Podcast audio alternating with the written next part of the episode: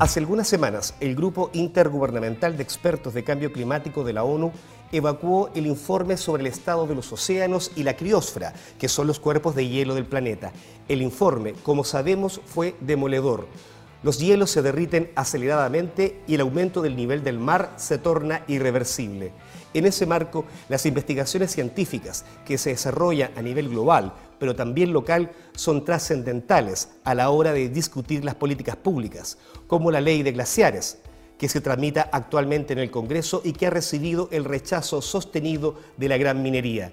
Un reciente estudio del Centro de Tecnología Ambientales de la Universidad Federico Santa María entregó evidencia contundente de cómo la contaminación atmosférica producida en las grandes ciudades, como la actividad minera, inciden de manera sustantiva en el derretimiento acelerado de los glaciares y por consecuencia en la variación del clima y en la disponibilidad y contaminación de las aguas. Soy Héctor Cosio y esto es Al Límite del Colapso, el podcast del mostrador que insiste en que llegó la hora de dejar de perder el tiempo.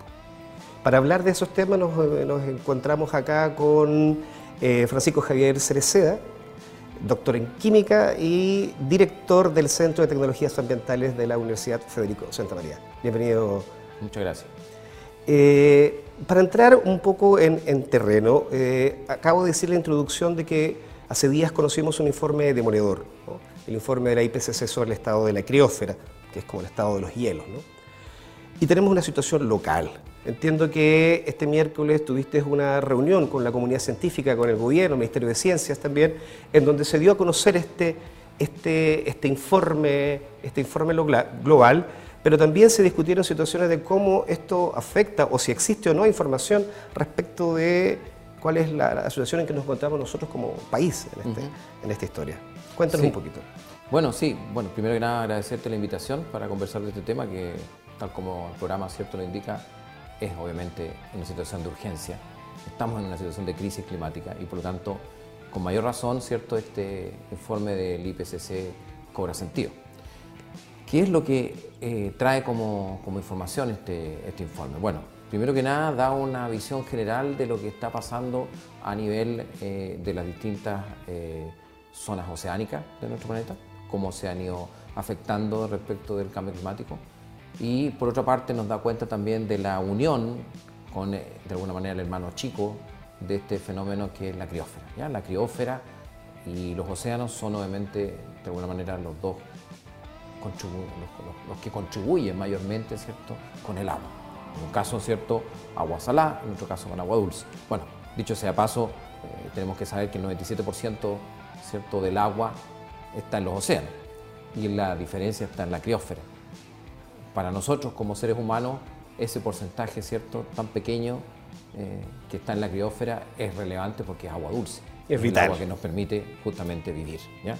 Entonces, el, vínculo que existe entre los océanos y la criósfera es un vínculo eh, primigenio, un vínculo desde los albores del desarrollo de la vida en nuestro planeta. Y, es muy interesante ese aspecto que tiene relación con que eh, ahí hay un, hay un tema, eh, por así decirlo, paradójico, porque en general la gente cuando piensa en el Amazonas, piensa normalmente en el pulmón del mundo, ¿cierto? Sin embargo, sabemos que desde el punto de vista científico, el oxígeno que se genera en la Amazonas prácticamente se consume también ahí. O sea, está la diversidad, la biodiversidad que hay de especies vegetales y animales, que la cantidad de oxígeno que se produce ahí se consume ahí. Entonces uno se pregunta, bueno, ¿quiénes son los grandes productores de oxígeno en nuestro planeta? Y los grandes productores de oxígeno en nuestro planeta no están en el Amazonas, sino que están en el océano son unos minúsculos ¿cierto? organismos que se llaman diatomeas. Y estas diatomeas nacen en su origen a través, ¿cierto? Son alimentadas a través de los sedimentos que generan los glaciares que se descuelgan hacia el océano. Por tanto, la interacción que existe entre la criósfera y en particular los glaciares, que son obviamente ventisqueros que están dando hacia el océano, es fundamental, porque son los que aportan con nutrientes a estos pequeños organismos, que son cientos de miles de millones, que nacen y se producen en las zonas polares, en las zonas donde hay obviamente criósfera en contacto con el océano y luego son los principales productores del oxígeno de nuestro planeta.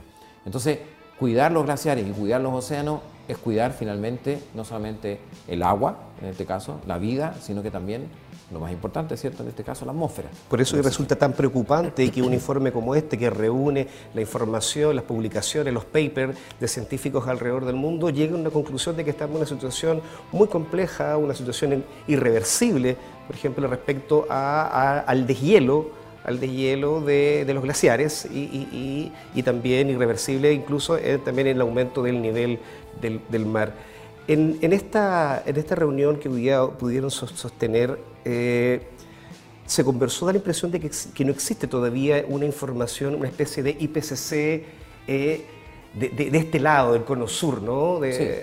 Es importante esa, esa pregunta porque toda la información que está contenida en el, en el informe del IPCC es información que ya existe, información que ya está levantada, información publicada, que el IPCC, ¿cierto? Y los científicos eh, que participan en estos informes la ordena, la sistematiza, la, de alguna manera la pone en contexto y eh, termina siendo, ¿cierto?, el insumo más importante para eh, generar finalmente los compromisos de los países, ¿cierto?, miembros que suscriben, en este caso la COP25, y que finalmente termina traduciéndose en política pública. ¿ya? Entonces, Casi cuando uno analiza este, este, informe, la mayor cantidad de información está relacionada con la evidencia científica que hay en el hemisferio norte. Hay muy poca información referida al hemisferio sur, en particular a Chile. Eh, los autores eh, chilenos son prácticamente hay uno solamente, que eh, no, no, está en Chile, y el resto, en términos de Latinoamérica, hay también muy poco. Por lo tanto, ahí tenemos una, una falencia importante de información eh, de lo que está pasando con nuestros océanos y nuestra criósfera acá en nuestro país y en Latinoamérica. Eh, sin embargo, esa información existe. claro, no es, que no, es, que no, se esté investigando, existe investigación Tenemos, profunda. Nuestros científicos están trabajando, estamos trabajando en los problemas de la criósfera, los problemas del océano. Hemos constituido justo, justamente con el motivo de la COP25 siete mesas de trabajo eh, en distintas áreas, en particular en el área de océano, que obviamente era una de las de las personas, eh, la doctora Laura Farías, que está presentando eh, los resultados de, justamente de este informe del IPCC en, respecto a los océanos. Hay más de 80 científicos que están trabajando de Chile en esa mesa. En el caso de la criósfera, donde yo también participo, eh, está el doctor Humberto González y ahí hay también alrededor de 30 científicos de la criósfera y Antártica que están trabajando también en la mesa. Por lo tanto, nosotros tenemos una masa crítica de científicos que podría dar un, entre comillas, informe IPCC local. Y eso es justamente lo que se está tratando de hacer ahora con estas mesas eh, asociadas a, la COP25, con la finalidad de que los científicos locales entreguemos informes de la realidad de lo que está pasando en nuestro medio ambiente aquí en Chile en particular en estos temas. Imagino que esa información también eh, es muy relevante en el sentido de cómo esta información puede transformarse en política pública. hace, algunos, hace algunos días, con motivo de la Cumbre de Acción Climática, me tocó entrevistar al ministro de Ciencias, que estaba en ese momento en Nueva York, y le hice esa pregunta. Porque uno de los problemas que uno, puede, que uno observa constantemente eh, es que cuando, por ejemplo, la IPCC evacúa un informe tan importante como este, al momento de tomar decisiones políticas, eh, de política pública, la información de la ciencia eh, se guarda, se deja en un segundo lado y finalmente se terminan discutiendo más bien eh, con argumentos de carácter económico y no necesariamente científico. ¿cómo, ves, cómo, cómo, logras ver tú que, estás, que eres parte de estas mesas de trabajo, esta, esta brecha entre que lo, lo que ustedes pueden recabar y lo que falta para poder convertirse en política pública? Bueno, primero que nada, esta es una brecha histórica, eso hay que reconocerlo. O sea, es algo que, que ha existido por mucho tiempo. Yo creo que para nosotros, los que estamos en el mundo científico, esta es una tremenda oportunidad, la de poder participar eh, en estas mesas de trabajo de la COP25, eh, porque podemos por primera vez, de alguna manera, poner sobre la mesa resultados científicos que podrían terminar en compromisos, los compromisos vinculantes que, que requiere esta COP y que efectivamente el gobierno eh, debe de transformar, si es que va a cumplir los compromisos, y esa es la idea justamente de, la COP, eh, en políticas públicas. ¿Cómo veo yo ahora esta transición? Bueno, la veo compleja porque efectivamente eh, no hay una, experiencia previa. El mundo político no está acostumbrado a tomar decisiones basadas en ciencia. Y los científicos... Y el mundo económico. Claro, el mundo económico tampoco. Y el mundo científico tampoco está muy acostumbrado a que le pregunten eh, respecto de, su evidencia científica para tomar decisiones en política pública. Por lo tanto, es una experiencia para todos en ese sentido y, no hay muchos ejemplos de esto en el país. Por lo tanto, es bueno que efectivamente se dé esta oportunidad y yo estoy seguro que el Ministerio de Ciencia, Tecnología e Innovación está alineado y haciendo los esfuerzos para ir en esa dirección. Es bueno, pero también está en una situación crítica, porque es bueno porque se está empezando a discutir, pero es crítica porque esto ya debería estar. Es decir, este, esta brecha, en definitiva, se está comenzando, pero con un desfase, con un retraso importante. Exacto. Porque las decisiones sabemos, digamos, que tienen que tomarse ya, porque los peligros y la situación crítica es de hoy. Respecto de eso, eh, en términos, en términos científicos sabemos que, la, que, estamos en una era geológica de desglaciación, que es natural. E, eso quiere decir que eh, exista o no exista cambio climático, los hielos se van a terminar derritiendo. Pero hay un proceso de aceleración de esta, de esta desglaciación. Y, en, esa perspectiva, eh, a ti te ha tocado trabajar en un informe muy interesante de la realidad local, de cómo hoy día se están afectando derechamente y cómo se están derritiendo y cómo se está acelerando el derretimiento de los glaciares producto de, del carbón negro, de, lo que, de, elementos contaminantes. ¿Cuáles son las conclusiones, las principales conclusiones de este informe que tú has trabajado? Bueno, primero eh, partir diciendo que efectivamente eh, nosotros estamos trabajando desde el año 2003 en esta, en esta cruzada por investigar justamente cuáles son otros efectos que eventualmente podrían estar acelerando justamente, como tú mencionas, eh, el derretimiento de los glaciares más allá del cambio climático, que por cierto es un fenómeno de carácter antropogénico. Entonces, lo que hicimos es empezar a investigar en la criósfera andina, eso significa hacer estudios en los distintos glaciares. Comenzamos un estudio en la zona centro-norte, desde el Tupungatito, y fuimos ¿cierto? haciendo una transecta por los Andes hasta llegar a la Antártica, pasando por distintos glaciares, más de 10, 12 glaciares distintos, hasta llegar a la Antártica con la finalidad de obtener información de lo que estaba pasando a nivel eh, de, los aspectos químicos de la nieve, ¿no? que lo que estaba ocurriendo ahí. Bueno, y lo que hemos observado es que efectivamente hay un componente importante de contaminantes atmosféricos que son capaces de transportarse desde las grandes ciudades hasta la criósfera, depositarse sobre la nieve, producir obviamente, en el caso de las partículas carbonáceas como el black carbon, ¿cierto? Que, por cierto está emitido por muchas fuentes de, combustión, las fuentes móviles, eh, los vehículos, ¿cierto? Diésel fundamentalmente, la quema de leña, eh, las industrias de generación de energía que usan carbón, obviamente también otras industrias como las fundiciones, etc. Todos estos aportan distintos tipos de contaminantes que finalmente son capaces de llegar hasta los glaciares de montaña, como digo, depositarse sobre la nieve, estas partículas negras eh, absorben radiación infrarroja, se calientan y por lo tanto derriten de manera mucho más rápida entonces la nieve, produciendo un cambio importante en el albedo. El albedo es la reflexión de la superficie de la Tierra. La máxima reflexión obviamente la tiene la nieve. ¿ya? la mínima reflexión la tienen los océanos. En este sentido hay una escala, entre 0 y 1, el 1 es el máximo que tiene la nieve y 0,2 por ahí está el océano, ¿cierto? Que es casi como cuerpo negro. Entonces en ese sentido, en la medida que el glaciar se va retirando, va dejando la roca desnuda y con ello va cambiando la radiación de esa superficie. Y bueno, ¿y esto por qué es importante? Porque justamente el, el regulador del clima son justamente los polos y la criósfera. O sea, en definitiva, de alguna manera, el sistema climático está controlado, está eh, gobernado justamente por la capacidad que tienen estos cuerpos blancos de reflejar y de eh, generar el balance radiativo de la Tierra. Por lo tanto, es muy importante que existan para, para mantener el sistema climático y, y el movimiento atmosférico que conocemos hoy día. Entonces lo que ustedes han logrado detectar que, son, que es la contaminación atmosférica de diferentes fuentes.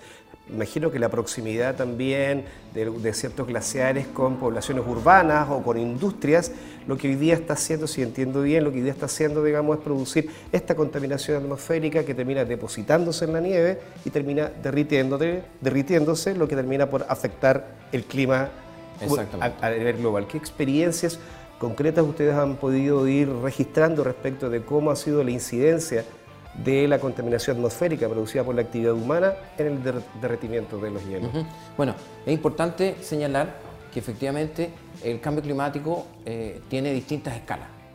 Escalas desde el punto de vista de su, de su actuación. Escala global, ¿cierto? A nivel, a nivel de todo el planeta. Escala regional, a nivel de hemisferios. Y también escala local. Entonces la capacidad que tenemos nosotros como seres humanos de actuar a nivel local es importante. ¿Ya? Por lo tanto, en ese sentido, Em, tal como tú lo mencionabas, justamente lo que nosotros hemos evidenciado es que los contaminantes que se emiten en ciudades que están cerca de la cordillera tienen obviamente mucho más impacto que aquellas que están más lejos. Eh, yo ejemplificaba ¿cierto? Eh, respecto de lo que ha pasado, por ejemplo, con los glaciares subtropicales en Bolivia, en Perú, en Ecuador. Están muy amenazados. Muchos de ellos ya prácticamente han desaparecido. Hablábamos hace, hace poco, salió la noticia del último glaciar que queda en Venezuela. O sea, los glaciares andinos subtropicales ya prácticamente desaparecieron.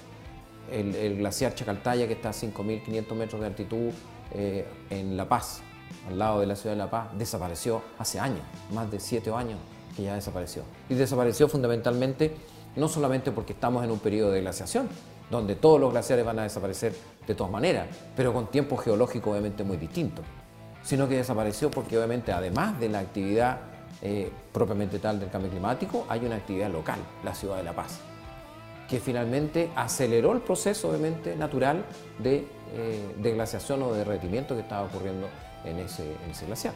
Y lo mismo estamos evidenciando acá, sobre todo en la zona centro-norte del país. Pero nuestros glaciares no son subtropicales, subtropicales, pero está pasando lo mismo, ¿no? Exactamente, y está pasando lo mismo fundamentalmente porque si bien es cierto, están en otra latitud, más beneficiados desde el punto de vista obviamente climático, eh, a diferencia de los que ya he mencionado. Estos glaciares de nuestra cordillera de los Andes están siendo de alguna manera también afectados por la actividad antrópica, no solamente la, actividad antrópica propiamente tal de las ciudades, sino que la, la actividad antrópica que está en cordillera. Estamos refiriéndonos fundamentalmente a la actividad minera, que efectivamente elimina grandes cantidades de material particulado sobre los glaciares, de manera continua, de manera pasiva, a raíz obviamente de los procesos que están ocurriendo, por ejemplo, las tronaduras. Las tronaduras eliminan grandes cantidades de material particulado removido desde el suelo, que contiene obviamente iones, metales, etc.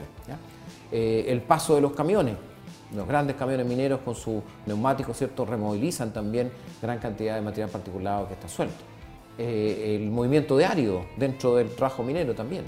Y además, asociado a esto está también que los camiones diésel mineros, que son tremendos, obviamente también eliminan black carbon directamente donde está el glaciar. En cambio, un contaminante que es emitido en una ciudad tiene que viajar todavía, ¿cierto?, hasta llegar a la altitud de 4.500 metros de altitud. En ese viaje eventualmente incluso a estos contaminantes que son de vida media corta, como el caso del black carbon, que puede durar horas o días o a lo mejor una semana, incluso puede debilitarse, ¿cierto?, hasta que finalmente no llegue.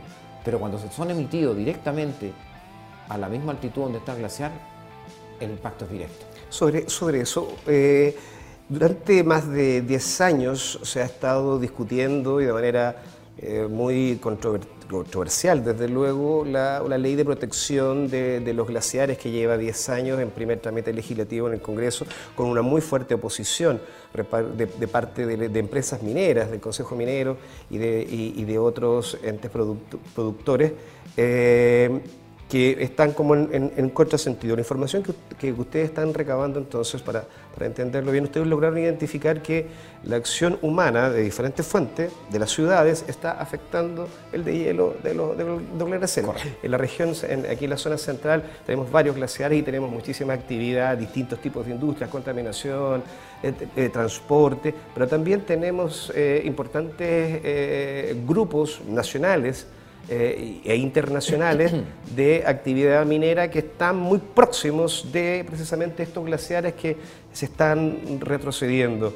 Eh, hablabas, hablabas tú que, eh, que la proximidad, el hecho que la actividad industrial esté a, esta, en esta altura o con esta proximidad a los glaciares, ¿eso está influyendo entonces aceleradamente en su derretimiento? Exacto, o sea, en definitiva, cuando uno evalúa dos glaciares que están muy cerca uno de otro, con condiciones por lo tanto de efecto climático, digamos, similares, porque están obviamente en la misma latitud, pero uno obviamente retrocede en un 30% y el otro en un 60% de su masa glaciar. Entonces uno se pregunta, bueno, ¿por qué? ¿Cuál es la razón? Bueno, y eso es justamente lo que hemos estado estudiando. Y hay una evidencia que efectivamente la explicación de ese derretimiento acelerado está obviamente, por ejemplo, en eh, la actividad minera, en obviamente el depósito continuo, permanente de contaminantes como los que he mencionado, black carbon, material particulado, atmosférico, que tiene obviamente metales, iones. Hemos encontrado prácticamente la tabla periódica completa en la nieve, eh, lo cual obviamente nos lleva a otro problema. Aquí no solamente estamos hablando de un problema que va a perder, que vamos a perder cantidad de agua, sí, desde el punto de vista de glaciar, porque se va a producir todos estos fenómenos que hemos señalado, o sea, como ya indiqué, retroceso de glaciar por derretimiento acelerado de la nieve, pérdida de alguna manera de la reflexión, ¿cierto?, por cambio en el albedo. Que, es regulador del clima. Que es regulador del clima. Cambio también en lo que mencionamos, ¿cierto?, respecto a la constante crioscópica. O sea, en definitiva, estamos ¿Qué es eso? hablando... ¿Qué es la constante crioscópica? Constante crioscópica, de alguna manera, es eh, la temperatura a la cual congela el agua. El agua sabemos todos que congela a 0 grados Celsius. Sin embargo, cuando uno le agrega iones, le agrega metales, le agrega compuestos orgánicos, esta constante puede cambiar. Normalmente lo que ocurre es que esta constante, ¿cierto? En vez de que el agua ahora eh, congele a 0 grados Celsius, en vez de eso va a congelar a menos 3 o menos 4 o menos 10. Es lo mismo que ocurre en el radiador del auto, ¿cierto? Cuando tenemos un radiador del auto que va a ir a la cordillera, que va a ir a la montaña, ¿cierto? necesitamos eh, proteger que ese radiador no se congele porque si no se va a romper el radiador, le echamos un anticongelante. Ese anticongelante lo que hace es bajarle el punto de congelamiento del agua y ya el agua no va a congelar a 0 grados, sino que va a congelar a menos 10. Y con eso protegemos el radiador. Aquí ocurre lo mismo. Tenemos iones, metales que están llegando de distintas fuentes que van a bajar ¿cierto? esta constante criogénica y por lo tanto esto va a, em, eh, va a modificar la cota cero. O sea, la nieve ya no va a ser capaz de congelar a mil metros de altura, sino que va a tener que congelar a una temperatura más baja y esa temperatura más baja está a mayor altitud. y eso, eso va a implicar entonces directamente la producción de, menos nieve, por lo tanto también de menos masa, menos masa de los glaciares y en definitiva también de disponibilidad de agua para el consumo, para el consumo humano.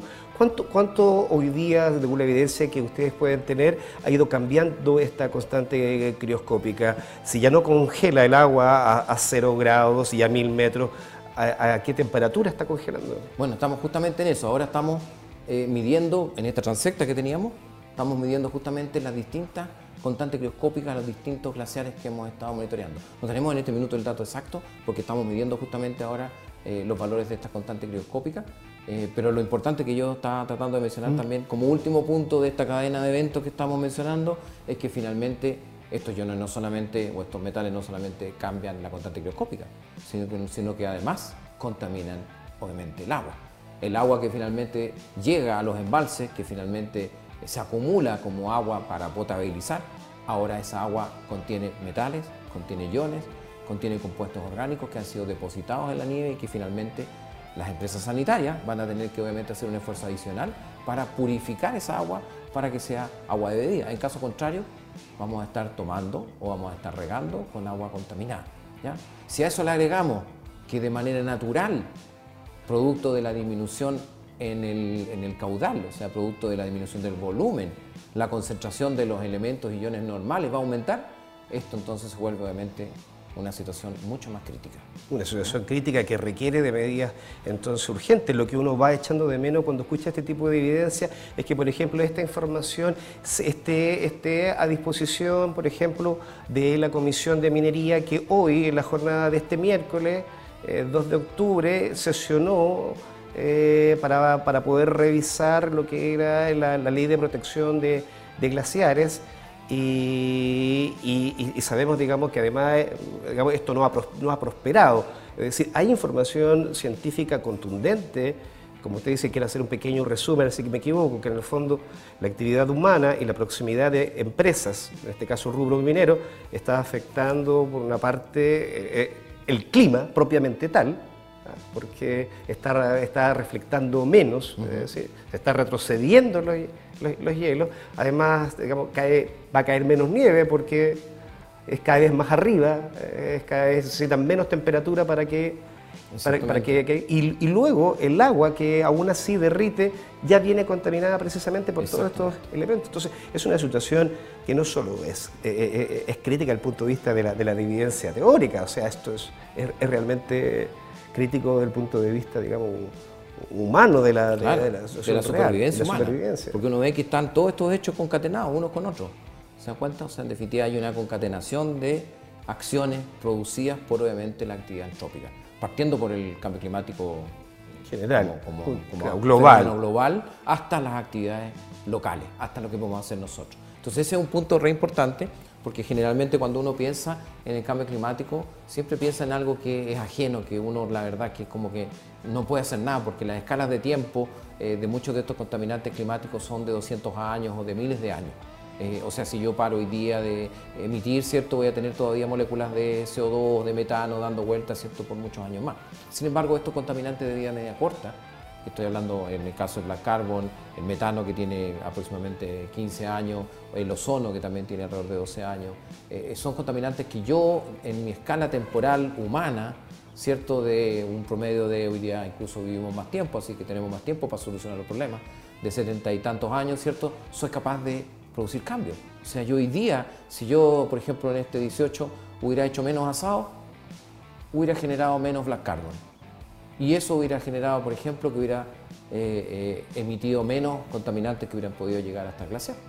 Entonces, podemos hacer cosas hoy. Cada uno de nosotros tiene que serse responsable de su pequeño aporte. Y ese pequeño aporte va desde dejar de generar eh, quema leña, eh, usar más eh, ¿cierto? la bicicleta, etc. Todo eso va a contribuir finalmente no solamente a emitir menos contaminantes para salvaguardar ¿cierto? la salud del medio ambiente, sino que además estos contaminantes también tienen un efecto importante para la salud de las personas. Por lo tanto, es un doble efecto. O sea, tenemos doble beneficio. Si las personas hacen su aporte en este sentido, van a tener una mejor calidad de vida desde el punto de vista de la salud y vamos a tener una mayor protección del medio ambiente. Con lo cual, inevitablemente nos estamos también beneficiando, por ejemplo, a través del ciclo del agua. Ese argumento que resulta ser muy claro como tú, lo planteas también eh, entra, en, entra digamos, en controversia con uno de los argumentos ya más globales también cuando se comparan por ejemplo aquellos países que producen menos cantidad de emisiones de gases de efecto invernadero respecto de otros. Siempre se dice que Chile produce digamos, una cantidad marginal respecto de países como Estados Unidos, como India como China. Pero si sumamos precisamente las emisiones de cada uno de, estos países chicos y en una escala menor, sumamos, por ejemplo, la producción de, contaminación atmosférica, por ejemplo, de, conducir los asados o el transporte, de uno o uno, uno, esa sumatoria, en definitiva, eh, es, tan, digamos, eh, crítica como la producción, por ejemplo, de la gran industria. Por lo tanto, entonces hay que modificar, transformar dos cosas transformar a través de política pública, eh, a través de, la tecnología a la gran empresa, pero también transformar la cultura. Nuestro comportamiento.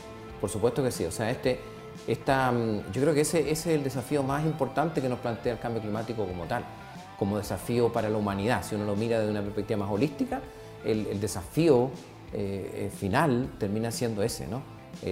El cambio que tiene que ocurrir tiene que ocurrir desde lo personal hasta lo global. O sea, en definitiva, eh, eh, eh, estamos siendo exigidos por la naturaleza realmente para que se produzca una transformación desde el punto de vista del comportamiento humano.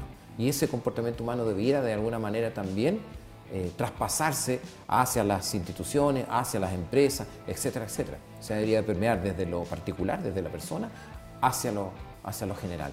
Y ese es yo creo que el desafío más importante que plantea hoy día el, cambio climático, porque además es un desafío que, como tú dices, no basta con que lo haga yo. Tengo que contagiar, tengo que seducir al vecino, al amigo, al dueño de la industria, etcétera, porque es una tarea de todos, no es una tarea mía. No basta con que yo lo haga o lo haga el país del lado, no, tenemos que hacerlo todo, porque tenemos que entender, ¿cierto?, que aquí eh, las leyes de la física y la química y la biología van a seguir estando presentes, ¿cierto? No podemos engañar al aguacier. Si yo creo un contaminante, ese contaminante no se va a destruir. Lo único que puedo yo es transformarlo en otra cosa, pero ya lo generé. Por tanto, de esa perspectiva, entonces tenemos que evitar la generación de nuevos contaminantes para evitar justamente que esto eh, siga ocurriendo. Eso, eso a nivel local se hace a través de la modificación del comportamiento y de la conciencia, también adquiriendo mayor conciencia ambiental. Pero que, como para ir cerrando también, profesor. Eh, pero ¿qué pasa también a través de la, de la gran industria? Eh, mencionaba recién de que existe una fuerte oposición de parte, digamos, de, los gremios mineros para poder avanzar en una, en, una protección más, eh, más robusta respecto de la protección de los, de los glaciares. Porque aquí enfrentamos un problema que es, que es complejo, sobre todo para, para Chile.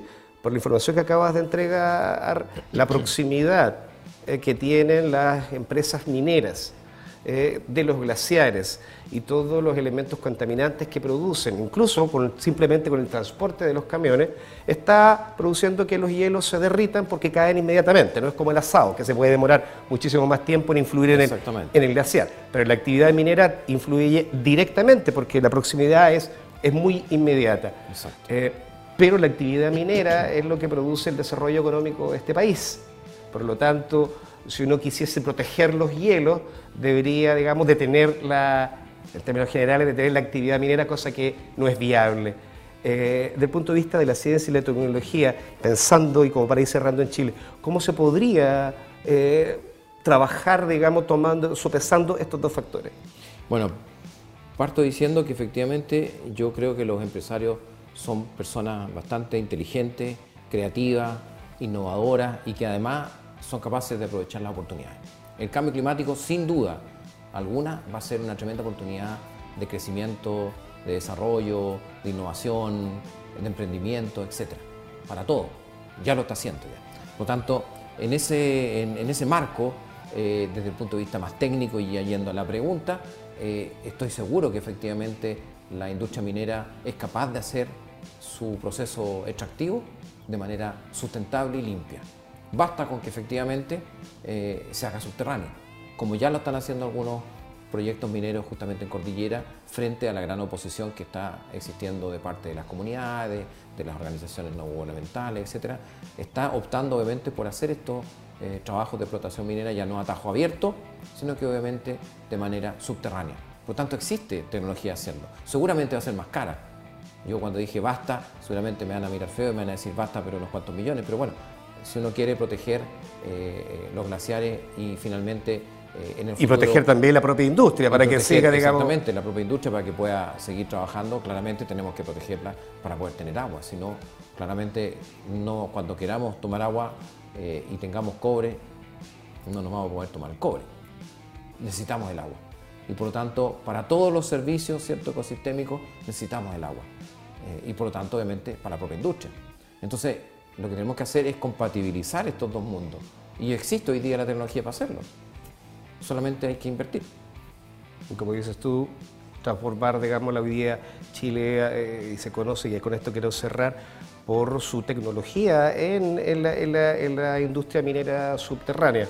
La idea, digamos, sería reconvertir toda nuestra producción y así proteger los glaciares. Y sin lugar a duda, la minería subterránea va a plantear desafíos y desarrollos tecnológicos, innovaciones que van a ser un negocio en sí mismo.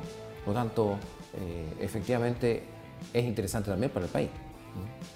Te quiero agradecer, muchísimas gracias por haber venido aquí al límite del colapso y es de esperar que esta mesa que vas a participar también con este tipo de evidencia tan contundente, efectivamente se termine transformando en una política pública. Eso es lo que esperamos todos los científicos, de alguna manera nuestra investigación termine idealmente mejorando y generando un beneficio cierto para quienes nos han de alguna manera financiado, que, que son todos los chilenos.